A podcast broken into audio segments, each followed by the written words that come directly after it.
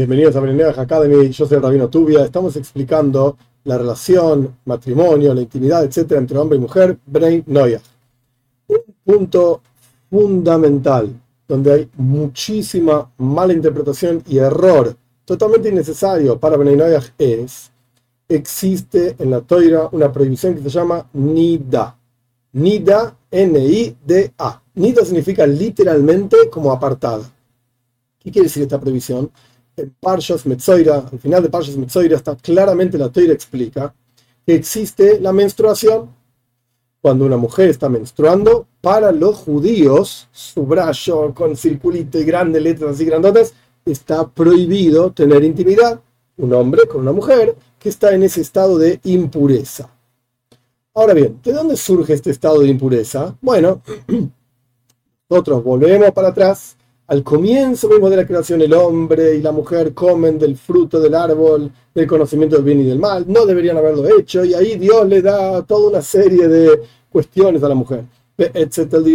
Con sufrimiento vas a tener hijos y qué sé cuánto. Oh, la mujer ahora tiene esta cuestión de la menstruación. Perfecto. Entonces, si conectamos los dos lugares, decimos, ah, mira, todas las mujeres del mundo, dentro de la cuestión normal, si no es así, pues tienen que ir un médico, yo no tengo nada que ver. En general estoy hablando. Todas las mujeres del mundo tienen esta cuestión de la menstruación. ¿Por qué? Y porque son todas hijas de la primera mujer. No hay ninguna duda de esto. Entonces, si todas las mujeres del mundo tienen esta cosa, y la Toira dice en Parshas Metzoira que los judíos deben cuidarse de nida, de tener intimidad con una mujer que está en ese estado, más allá de que sea su mujer. ¿O no? Entonces, todas las mujeres del mundo deben cuidar esta cuestión que se llama nida. Error, error garrafal. Bnei Noyach no tienen prohibición de nida. Un hombre puede tener intimidad con su mujer si ella está en nida, si ella está en el periodo de menstruación. Eh, pero la Taira dice que es impuro. Para. La Taira está hablando específicamente, exclusivamente de judíos en esa parte. Parshas Metzoira. Está solamente hablando de judíos y una impureza específica de la menstruación, que la mujer tiene que pasar por un proceso de purificación, ya no tiene que ver más sangre, dependiendo, dependiendo del caso, no quiero entrar en los detalles, tiene que contar siete días limpio, no importa. El punto es que esto no se aplica para Bnei Noyach. Ni la impureza, la mujer no está impura aunque esté viendo sangre, y tampoco tiene por qué hacer un proceso de purificación para algo que nunca se impurificó. Esto es importantísimo. Ay, dijimos que a todas las mujeres. Pará. El concepto de la menstruación, efectivamente, le pasa a todas las mujeres porque son todas hijas de Java, de la primera mujer. No hay duda de esto.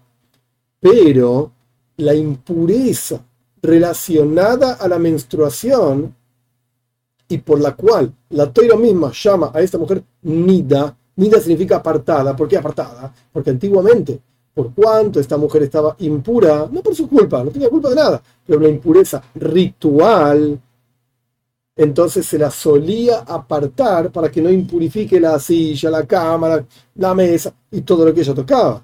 Porque si no había que poner, pasar, hacer pasar por un proceso de purificación cada una de las cosas que ella tocaba, que ella se sentaba, era un dolor de cabeza. Entonces se la solía apartar a una casa especial, a un cuarto especial, dentro de su casa, fuera de su casa, lo que sea, hasta que pase ese periodo de impureza. Y luego ella volvía hasta con su marido y, volvía a la casa normal.